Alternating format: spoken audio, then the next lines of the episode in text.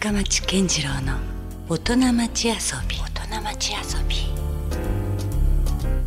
さあ、えー今夜遊びに来ていただいているのは学園経営コンサルタント作る育てる立て直すということで今村正治さんにお越しいただきました。こんばんは。よろしくお願いします。こんばんは。よろしくお願いします。まず今村さんと私の出会いみたいなところからちょっと簡単にですね、はい。話をすると、まあ、僕がこう仕事で、まあ、出会う、えー若い人たちの、まあ、いろいろ話をしていくと、まあまあ、出身学校の話はなりますよね。そうすると、APU とうん。いう名前がね、うん。た続けざまに結構出てくるタイミングがあって、はい。でなんか、まあ、もちろん学校の名前はもちろん知ってましたし、うんえどうやらなんかでもちょっとユニークな個性的なメンバーが多いので面白そうだなと。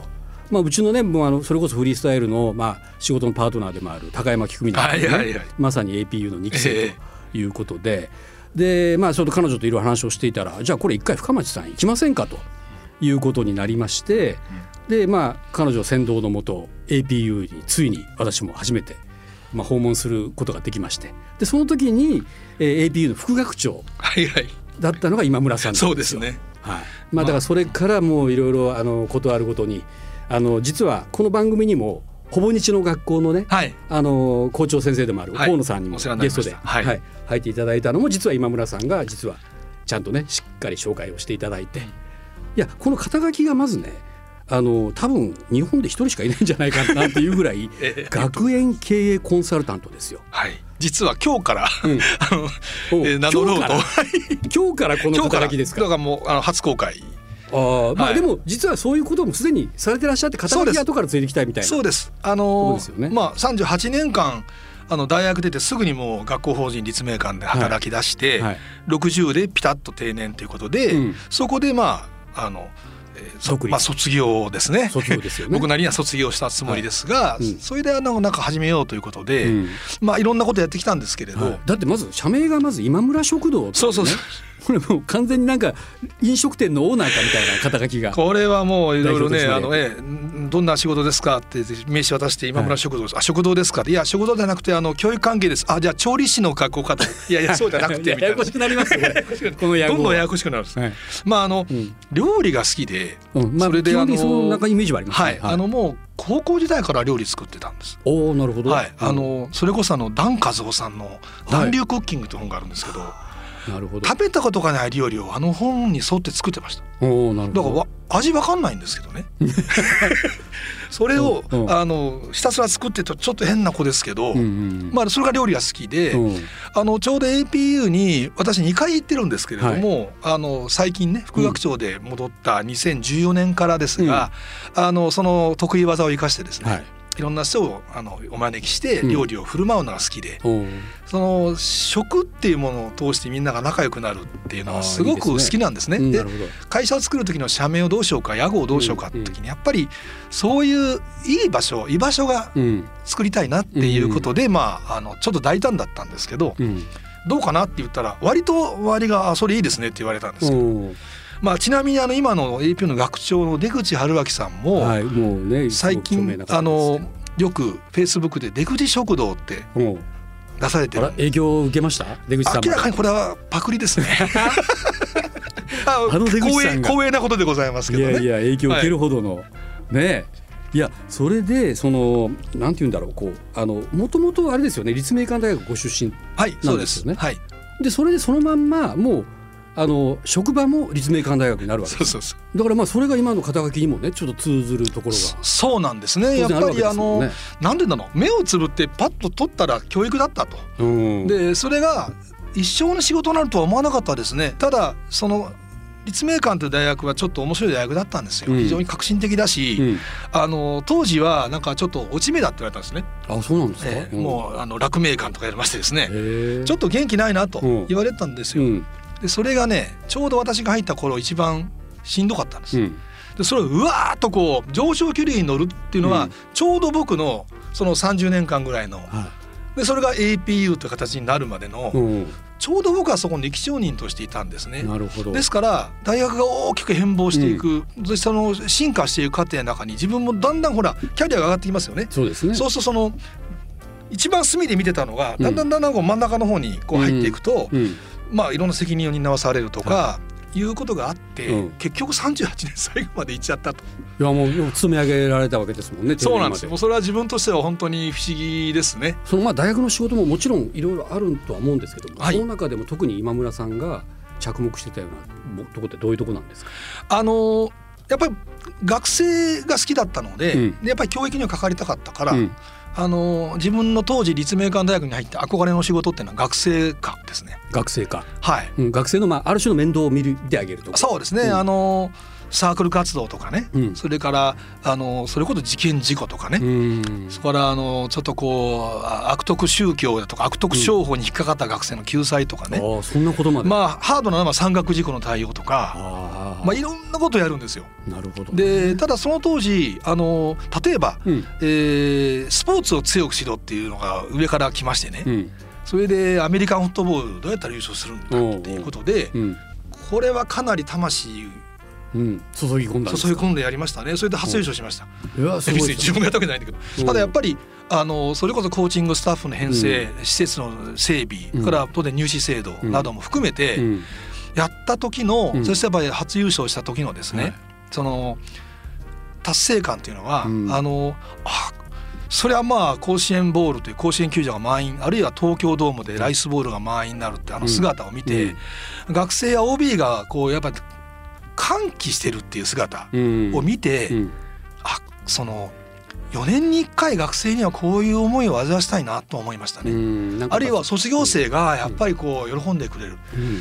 だからおそらくそれがその人を楽しませるとか、うん。面白がらせるっていうことの喜びをし実際知ったことだと思います。うん。まああのなんかブラブラしててたまたま受かったような職場だけれども、うんだからしばらくは自分っていうのは何ができる人間なのか分かんないですよ。うんうんうんある種学生と同じようにそうです。ね学生気分ですよね。おうおうでそれがやっぱり自分という人間が何ができるかなって思い始めたのはやっぱ学生課に行って、うんそういうあのスポーツを強くすることで、はい。えーみんなが喜んでくれるとか、うん。それからあのサークル活動とか、うん。学生のいろんなこうピンチを救うとか、うん。そういうことが自分にとっては非常にあのおこれはあるなとやうん。やれるなと思ったんですよ。うん。ところが別府に変な学校作るんだけれども。それはそのいいタイミングでちょっとそういう話がそうです。出てきたわけですか？あの APU を作った時っていうのはこれ、実は1995年に別府市と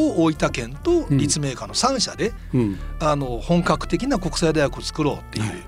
話になったんですよ。うん。当時僕らはそんなけあの意思決定の遠くにいますからね、うん。何考えてんのと思いますよね。京都の大学がね。うん。しかも聞いてみたら別府の山のてっぺんに作るって話で、あもう場所はありきはありだったんですね。あの発表した時は決まったんです。決まってたわけですね。あので、うん。とんでもない話だなと。いやまあ確かにね。とんでもないことやりよよるなと思ったんですよ。同じ関西エリアならまだしも。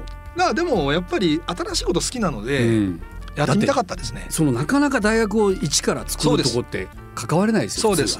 あのまあ立命館も100周年の記念事業ということでうん、まあやったら100年以下ですよね言ってみたら。うんうんでしかもその大学たるやそのもうこ当時高等無形とか、はい壮大な実験と言われた大学ですのおで、でまあほとんどまああのいろんな関係者、うん教育界の人も含めて、うんあれは絶対に失敗する。いやだってなかなかなそのコンセプトというか、そこに世界中からしかもまた学生集めようとかっていう話なわけですよね。そうです。うん。まあ当初3つの50っていうその、50っていうのをね何の根拠もなく言ってるわけだから、うん。あの50カ国。うん。でここにやっぱりそのアジアだけじゃダメだぞっていううん。ちゃんとダメ出しが入ってる、うん。それからあの、えー、50%留学生。うん。で当時留学生っていうのは、まあ、日本人学生の定員の上にあるもので、はい。来たらいいなだったのよ、うん。でそれを半分埋めるって話ですから。きもう聞いたことないですよね。そうなんです。うん。でしかも先生たちもうん。半分外国人うんっていうね、うん。3つの50っていうのを何のそのいわばエビデンスって今入りですけど、はいはい、そんなこともなくそれ当時の学長がなんかそのやろうって言い出されたんですか？えっ、とまあもともとはあのやっぱ大分県の平松知事さんが乗り込んでこられたんですよ。なるほど。であのやっぱりすごいなと思いましたね。あの名物県知事ですよね。はい、でやっぱり、あのもう全部任せるからと。うん、で県としてはその建物やうん土地は責任持つから、うん、あとはもう好きにやってくれと。ただ本格的な国際大学なんだ。おうでその本格的な意味は何かとうん言った時に、うんやっぱりその3つの50っていうのが、うんあそれでいこう。なったんですよ。それでいこうじゃないよと。言やるやるまでなってちょうだいよと、うん、まあそうですよね。ええ。でそれがやっぱりあの97年にその新大学の事務局に入って、うん。で2000年の4月に開学を迎えるはまでのやっぱりまあ人生にとって最大の試練ですね。い、なるほど。みんな学生集め大変ですよ。50カ国50%という。いやだからじゃあ飛び回らなきゃいけないもうもうミッションインポッシブルですからこれ私韓国の担当をさせられたんです。まあ、まあ、半分手挙げてみたいなもんですけど、うんうん。あのそれで、まあ、ある意味一番近い外国ではありまはい、すけど、ね。ところがですね、留学生の数は多くないんですよ。あこれ皆ささんあんまりご存じないんですけど、うんうん、ほぼ70%中国なんです。ああなるほど。うん。で、韓国は十数パーセント。うんうん。でところが、うん。その何を思ったかですね、はい。韓国の目標が一番多くなっちゃったんです、うんうん、で当時400人の留学生400人の国内学生という目標でしたけれど、うん。あのその時は韓国の目標は確か60だったんですけど、うん、ある日大学行ったら80とかなっててですね 俺増えてるじゃんと思って。うんこれまずいなと。うん。でだからあの本当に年間50回とか60回行ってた気がします。でその80名という目標は達成れたんですか？できたんですよ。すごいじゃないすですかそれ。いやーそれにしてもでもなんかそういう立ち上げの話をお伺いするとちょっとワクワクしますね。まあうそうですね。面白い。あのーもう一回したいかというとちょっとまああれですけど、ね、ただやっぱり、うん。あのー当初50カ国は1年目は無理だろうと思ってたんです。うん。それはあの我々仲間も同じ意見だったんで、うん。まあ7割ぐらいでどうか35カ国ぐらいで勘弁してよみたいなことになったんですけど、うん。実はあの4月と9月の2回入学期があって、うん9月に達成しちゃうんですよね。すごいですね。でそれやっぱりねあのもう初年度からってこと？そうです。しかもやっぱり立命館という名前でうん。来てくれるっていうのは国内学生はね、うん。まああの国内では大丈夫かなと思いながら浸透してるはずですけど。そうあのだいやーそれはこの学校もし潰れたら京都の立命館入れてくれますかとかね、うん。言われましたけどただアフリカヨーまロッパの方たちからあそうなんですよ。よそもそも立命館知らないです。しかも別府ってどこなんだ？別府も知らないです。うん。だからそういう中から、あの学生たちが来てくれたっていうのは、やっぱりもう本当に感謝ですね。うん。あのこれは私はラッキーにも2回の赴任がありましたから、うん。うん副学長で戻った時にちょうどその1期生で来た留学生たちとも話をする機会が同窓会とかありますようねん。はいはい。でやっぱりなんでなんで来たの、うん。なんで来てくれたの？っていうとやっぱりあのまあいろんな事情日本への憧れもあったし、奨学金もあったんだけれども、やっぱあの半分だって言うんですよ。うん。ここがやっぱりね、うん。7対3で日本が7で、うん。留学生3っていうのはイメージが全然違うって言うんですよ。なるほど。意外と大きいんですねそのバランスっていうのは。そうですね。なんかやっぱりこの若者の中に夢をこううん。開かせたっていうのかな。その、うん。あそういう大学なら行ってみたいと思うのが、うん。その3つの50だったんですね。なるほど。ですからこれは僕はずっとその後の自分の考え方の中にありますけど、うん。やっぱり大きなやっぱりその志とか、うん。大きな目標っていうのは人を動かす。うん。だからそこがこういわゆる目標というのは、うん。ある意味できもしないことが目標じゃないかと、うん。できそうなことは目標と言わないんじゃないかと、うん。あれもしですね僕らがぶたれてうん。30%でいいじゃないですか。3つの30しましょうよと。うん。やってたらあのそれはそれでしんどかったと思うんだけれどできたと思います。うん。だけど10年持ったかなって思うとちょっとちょっと背筋が寒くなる思いがありますね逆にその一見無謀なところに実は鍵があったとそうですいうとこですよね。そうで。すいわゆるビッグピクチャーの方がうん人を動かした、うん。若者の心もう本当に何にも知らない高校生うん海外の高校生の胸に火をつけたっていうのは、いやいやそうすごいですね。だからその国内の学生にとってもちょっっとこうリトルワールドというかそうそうですそうです、ね、そのまた価値が出てきますよね。そうですそうですそれがまああの一部留学生とは違って今の50%留学生ということだからいろんな文化にもね別府なのに 世界中の文化に触れれるということにもなりますよね。はいうん面白い。あのーまあ実際あれでしょ？うやっぱりその最初が一番難しかったわけですよね。そうですね言ってもだからその今でこそもう APU というねちょっとユニークな大学ということで知れ渡ってますから、そこをなんか噂をね聞き及んだ人たちが期待とかはい。いうのはもうすでに出来上がってると思うんですけど、最初はもう本当分かんないわけじゃないですか。そうです。だからそこをねすごくこう切り開かれたところにまずねこう面白さっていうか、まあまあそれこそ本当ねし試合が終わった後にこういやいい仕事したねっていうふうな感じはあるけども、うん。うまくいく保証はなかったのでねやっぱりそうですよね。うん。まあこれはもう本当に仲間と一緒にやってきた仕事だけれども、うんやっぱり良かったなと思うし、うんそれからやっぱり町の人たちに喜んでもらってる、うんで今も大事にしてもらってるっていうのは本当に嬉しいですね。地元にも密着しましたはい。これはもうやっぱり学生がこう市民の皆さんから可愛がってもらえるっていうのは幸せです。なるほどね。だからあの負け惜しみでなくあの最近ですがうん別府でよかったとなるほど。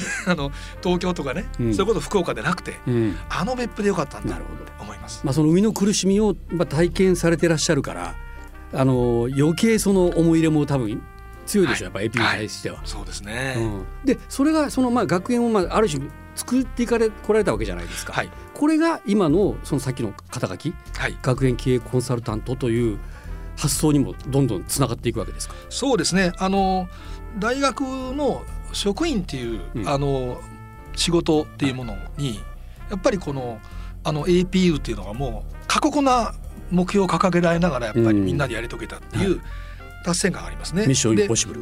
はい。その後京都に帰りまして、うん。あの一番嫌だった財務部とかうん。総務部とか、あ一応そこも経験されるじゃないはい。ですか。、であの、えー総合企画部っていうのをうん。自分で作ったんですけど、あの提案して、うん。でまあいわば企画はい。その経営戦略的なところをやり始めたので、うんあのやっぱりそういう大学というものをこう盛り上げていく、うん。そしてあの新しいその発展っていうものを絶えず考えるっていう、あのそういう場にいたことがうん。やっぱり自分としては大きいですね。うんうん。やっぱりあのやっぱそこにこう社会の要請とか、うん。あのいろんなことをこう考えながらうん前へ前へ進めるっていうところに自分がいつもうん。あのいさせてくれたのがですね、うんあの学園経営のコンサルタントっていうのはうん。あのだから僕がしたのは安定経営のためのコンサルタントじゃないんですよ。ああなるほど。やっぱり前に行きたい改革したい、うん。社会を変える存在そうです。イノベーションしたいっていう、うそういうまああの学校うん。と一緒にやりたいなっていうのがあります。そういうのがあってまあこれはおそらく僕の想像ですけどもやっぱりそういう動きに対して敏感なあの糸井重里さんがおそらく APU に着目されて出会ったんですか？あの糸井さんはですね、うん。あの面白い出会いがあってもともと APU に2005年までいるんですが、うん。その後さっき言いましたように、はい。あの京都の本部で働くんですね。うんうん。で実はあの、えー実は APU と初め関係ないことであそうなんですか。出会いはまた別だったんですか。本当に奇跡的な話なんですけど、うんあの、えっと今あのお立命館のベア国際キャンパスうんにできているんですけど、食マネジメント学部という学部があります。はい。でこれはあの食というものの,、うん。あの文化とか経済とかうんいろんなジャンルから食を考え直そうという学部なんですねそれちょっと。今村さんのまたすごい興味の対象なんじゃないですか？それでまあしかしこれは評判悪くてですね初。そうなんですか？でそんなの学部なるわけねえじゃねえかみたいなうん話になっててですね、はいはい誰かが言ったんですよ。うんそのこれあのなんか美味しい生活っていうコピー考えたら糸井さんのとこにちょっと行ってさ意見聞こうよって言ったやつがいてですねおおなるほど。何考えてるのと思いましたよ僕そそれ美味しい生活と学校とどういう関係があるんだと思ったし、うん。ところが本当ラッキーなことに、うん。その糸井さんのあのほぼ日っていう会社にいたはい。役員の方がですね、はい。ちょうど僕と一緒に仕事した同僚の元職の上司なんです。ああへえ繋がってたんですね。これ繋がっちゃったんですうんうんで糸井さんという方は大学はあの、えーなんかお辞めになってうん。うん。1年生ぐらいで,、あそうだったんですね。うん。で以来大学あんま好きじゃないって言ってたんですよ。で。会えないんじゃないかと思ったけどうんまあそこまでその、言うなら、うん。その元上司の方が言うなら、はいじゃあ一回ぐらい会ってみるかということで会うことになった。あそういうこと逆だったんで。僕もね行かんとこうと思ったんですよ。おお。いや行きましょうよ。そんなゾロゾロゾロゾロ行くな。なよと。うんうんって思ったんですけどなんかじゃあ僕も行こうかなと思って、うん行ったのが出会いです。うん。でそれで糸井さんの方からうん「へえ大学職員っていう仕事があるの。うん面白いね」って、うん。うん、まあやっぱり教員と学生しか見えてなかったけど、うん。いろんなこと立ち回ったりうん。お膳立てしたりするというそういうことがあるのねって言われて、それでその糸井さんとの付き合いが始まった。なるほどね。その時にまあ一回 APU 来ませんかって言ったら、来てくれたんですよ。うんでその日のあの翌日の「今日のダーリン」っていう、はい。あのね毎日書いてるコラムがありますよね。ね。はい。あそこにあの普通の未来は未来の普通はこういう学校かもしれない。うん。今はとっても変わった学校だけれど、うんもしかしたら未来はこれが当たり前なのかもしれないとなるほど。糸井さんらし書いてくれたんですね。それとかやっぱりあの別府だから AP うまくいったって言ったのも伊藤さんが初めてです。僕らあの何をもってそこがいいと思った一晩歩いただけでよく書けるなと思いました。うん僕らは感謝してましたよ。感謝してましたけれども、それはまあ土地を建てていただいて、うんうん。っていうね、うん。でまあよく面倒見ていただいてあったけど、うん。いやこの別府というそのこれまた面白い温泉街が、うん。あのグローバル大学と相性があるんだって言ったのは伊藤さん初めてですへだからそれでやっぱりこうすごい人だなえとは思いましたね、うん。まさかそのほぼ日島にお世話になると思わなかったですけど。いやいやそうですよ。その時は。その辺の経緯はどうなんですか？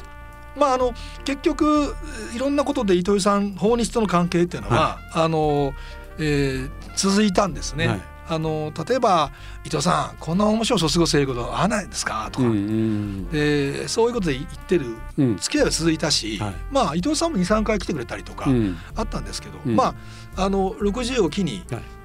あのまあもうちょっと置いてくれそうだけれども、うん。もうなんか新しいことしようと思ったらもうこれが限界だなと、うん。60っていうのはもう限界だなと思って、うんあのあとこれまたね就職と同じで、はい。何にも考えなかったんです僕。その老後のことは。はい、皆さんあのほ法律とあの話ができてたんじゃないですかっていう人いるんだけど、うんうん全くなかった。で、うん。辞めますっていうことを、うん。あの宣言したところでうん。次は見えてなかったけども辞めるという気持ちだけはあったああったです、だからあの何しようかなうん。特にやることなければ、うん。あのまあ、海外行ってもいいしみたいな、うんなんかその程度のでもやっぱりい伊藤さんの方から、はい。あのほぼ日の学校っていうのをうん。あの今やってるんだけども、あのそれ手伝わないっていう話が来たんですうね。ん。まあ、合わせてあの札幌の高校とか、はい。あのそういうところからも声がはかけられたので、うんあーやっぱりこれ学校、うん。だなとは思いました。うんなるほどね。はい。それが縁でうん。あのどうせやるんだったら、うん。あのちゃんとしなきゃっていうのがあったんで、うん生まれて初めて東京に住居を移すといううん。決断をしたんです。なるほど。はい、60にして東京生活と。でもあれですもんね。あの今お話が出ましたように別にほぼ日の学校に100%勤めるということでもなく、はい、ね、そこもやりつつ、はい、まあ、札幌の、まあ、学校はい、の運営にも関わるそうですね。今、京都の大学の方もやってますけど、うん。立花大学っていうのをやってるんですけど、うん。あのやっぱりじ自分でいろいろ考えた時に、うん。何ができるのかなと思って、はい。で僕は多分発明家じゃないなと思ったんです。うん。で僕ね夢が何かって聞かれるのが一番辛くて夢ありませんっていう感じです。まあ、で今村さんのねさっきの人生の話だというとそうですもんね。特に何かが志があってあの勤めたということじゃなかったですもんね最初は。だからひ人のそのだから真剣な頼みとか、うん。そういう相談事を聞くのが好きだ。うん。だから、まあ、どっちかといえば受け身的ではあるなと思ったんですけど、これ一緒にやらないとかこれ手伝わないって言われたら、うん。やっぱりそれが自分にとってうん。あの好きな人だったり、うん。あるいは楽しそうだなと思ったら、それを全力でやるっていう。うんそういうことなのかなということはちょっと自分なりに60にして気づいた感じですね。なるほどね。そういうこともあるんですね。だからあのまあでも大学というと何かそのまあ別にこれ東京とかっていうその一極集中してるわけではなくて、いろんなまあ各地。まあ別に大学限らずですけどね学校っていうのがそもそもいろんな地方に点在しているわけですよね。うんそういうところと何かこうまあさっきの APU がだんだん徐々に地元に密着をしていったという話もありましたけどそこもやっぱり指揮されるんですか？そうですね。この土地に合ったそうですね。学校のあり方というか、はい。うん。やっぱりあの関西一辺倒でずっとね、うん。育ってきた人間が、はい。初めてあの一人暮らししたの恥ずかしいけど初めてです別府で。ああそうか。結構学生時代も家から帰ってましたし、うん、もう大人も過ぎる時に初めて。そうそうそうもううん。40なろうかいう時に別府でね単身赴任生活始めて、うん。その地方で暮らすっていう体験も合わせてうんしましたよね。はい。でやっぱりそうなった時にこう自分の目線っていうのがこう移動することによってうん。物の見方がすごく変わるんだなということはやっぱり別府で実感したんです。うん。で今東京にいますね、ではい。東京も札幌も京都も別府もうんなると、移動によってその見る目が変わってくる。うん。ということはやっぱりうん。地方っていうのは、うん。あのこれからうん。もっと自信を持って発展していいんだ。うん。なんかほら昔からまずあの九州だったら福岡で認められて、うん。そこからまた東京で認められて、うん。次はニューヨークだみたいなね。まあねそういうのもそういうあの考え方って日本人の場合上京するっていうのはまさにそうだったと思うんですけど、うん。あの AP を作った時に、うん僕たちはもう東京を経由しないで集めてるしと思ったんですよ。ああなるだからそう思ったらですね、うん僕地方の良さっていうものをもっともっとこう考えていくべきじゃないかうんっていうのはやっぱり思ってますね。それがあの結局別府市から足洗えなくて。いまだに APU は卒業したけれどもそうですなんか行かれてますよね別府。えあの辞める時に長野市長からですね、あの別府市のアドバイザーをやってよって言われて、うん。あのもう喜んでて、うん。ででまあ、うん。あのむしろ街づくり的なところですか？そっちは教育というよりも。いややっぱりね今、あの今市長の案件でやっているのはツーリズムバレーっていう、うん。あの観光人材を、うん。その育成するようなうん。学びの環境をどう作れるかっていう。あやっぱ学びと関係してくるんですね。はい、あのでまあ私たちが今考えていることって、うん。例えば大学もね、うん。あの立命館 APU もありますけど、うん。あの九大病院もあれば京大の研究所もあるし、地元の別府大学や溝辺短大もあるし、うん。それから太陽の家という素晴らしい、うん。あの障害者の共同作業所もあるしなるほど。でこういうところとそれから実際うん。にホテル旅館の人たちですね、うん。なんかこう全部を包括するような、うん。あの学びのこう広場みたいなのも作れないかな。ああいいですね。学びの共同そうです。まさにあのノマドとして来た人が勉強できるっていうようなことを今構想してしてるんですね。うんまあ、ちょっとあのコロナでうん。少し、あの検討の速度は鈍ってはいるいるんですけれど。リアルがちょっとね今。そうです。ただやっぱりあの、うん。まさに観光人材っていうのは、うん。これからあのコロナ後のいわば反転攻勢のうん。キーポイントになりますからね。なるほですからこれはあの別府市の中でも引き続き頑張っていきたいなと思ってます。どうん。どうでしょう？あの直近で何か面白いこうプロジェクトの話とかありますか？今やっぱりほぼ日っていう会社の仕事っていうのはかなり重要な、うん。あの位置づけなんですけれども、えーこれをこそね深松さんにも、はい。あの一度福岡でご相談をしたことからはい。あの始まってるほぼ日の学校。はい学校ですね。でまああのねコロナ以前にあの大堀能楽堂でもねそうですね。福岡編福岡あのね能楽堂でシェイクスピアっていうね。やりましたね。はい、あれもなかなかさん出ていただいていや糸井さんともトークしていただくと。もう楽しい思い出が ええ。まだありますけど。あのあの時にね糸井さんがあの、えーマクベスの一節からね森が動くぞねえそでそのほぼ日の学校も動くぞって言われましたけど、うんすごいいいコピーがまた生まれたなっいいう瞬間でしたけど、でそれがですねあの、うん。この6月にはい、新しくほぼ日の学校っていうのが誕生します。生まれ直すんですね。はい、で、うん。去年のあの秋に、うん。あの神田に全面移転しまして。あ引っ越されたんですよね、はい。うん。で学校の専用施設ができました。すごいより大きくなってますね。はい、うん。それであの、そこでいわばあのスマートフォンのアプリうん。にどんどんあの配信していくような学校。うん。それからもちろんその神田というキャンパスを使ったリアルな学校。うん。さまざ、まなことをですね、うん。やるんだもちろんハイブリッドみたいなこともあるわけはい、でよね、ですすから、うん。あの、えー糸井さんは2歳から200歳までの学校と。おおすごい。でその学びもすごく多様なものをやろうということで、はい。で、うん。あのちょうど今ですね、はい。収録をうん。やってる最中です。あ6月に向けてですね。なるほど。楽しみですね。はい、うん。あのホモニッチの場合アプリがありますので、今でもあのぜひそれでご覧いただければ、はい。あのホモニッチの学校の制作プロセスを今公開しているんですね。ああ。そこもオープンなんですついこの間まで先々週締め切ったんですけど、はいはい。あのみあなただったらどんな講師がいいですか？あうん。るいは自分で立候補する人とかでやった。おーなるほど。千数百件の応募がありましてですね。へもうとにかく型破りの学校を作ろうというんで今頑張ってます。それ楽しみですね。はいじゃあぜひちょっと6月ぐらいをめどに、はい。えーほぼ日の学校で検索をしていただいて、はい。ぜひ皆さんもね。よろしくお願いします。はい、よろしくお願いします。引き続き来週もじゃあ今村さん、はい。よろしくお願いしますはい今夜のゲスト学園経営コンサルタント今村正治さんでしたありがとうございましたありがとうございました。Love FM Podcast. ラブ f m のホームページではポッドキャストを配信中スマートフォンやオーディオプレイヤーを使えばいつでもどこでもラブ f m が楽しめますラブ FM.co.jp にアクセスしてくださいね Love FM Podcast.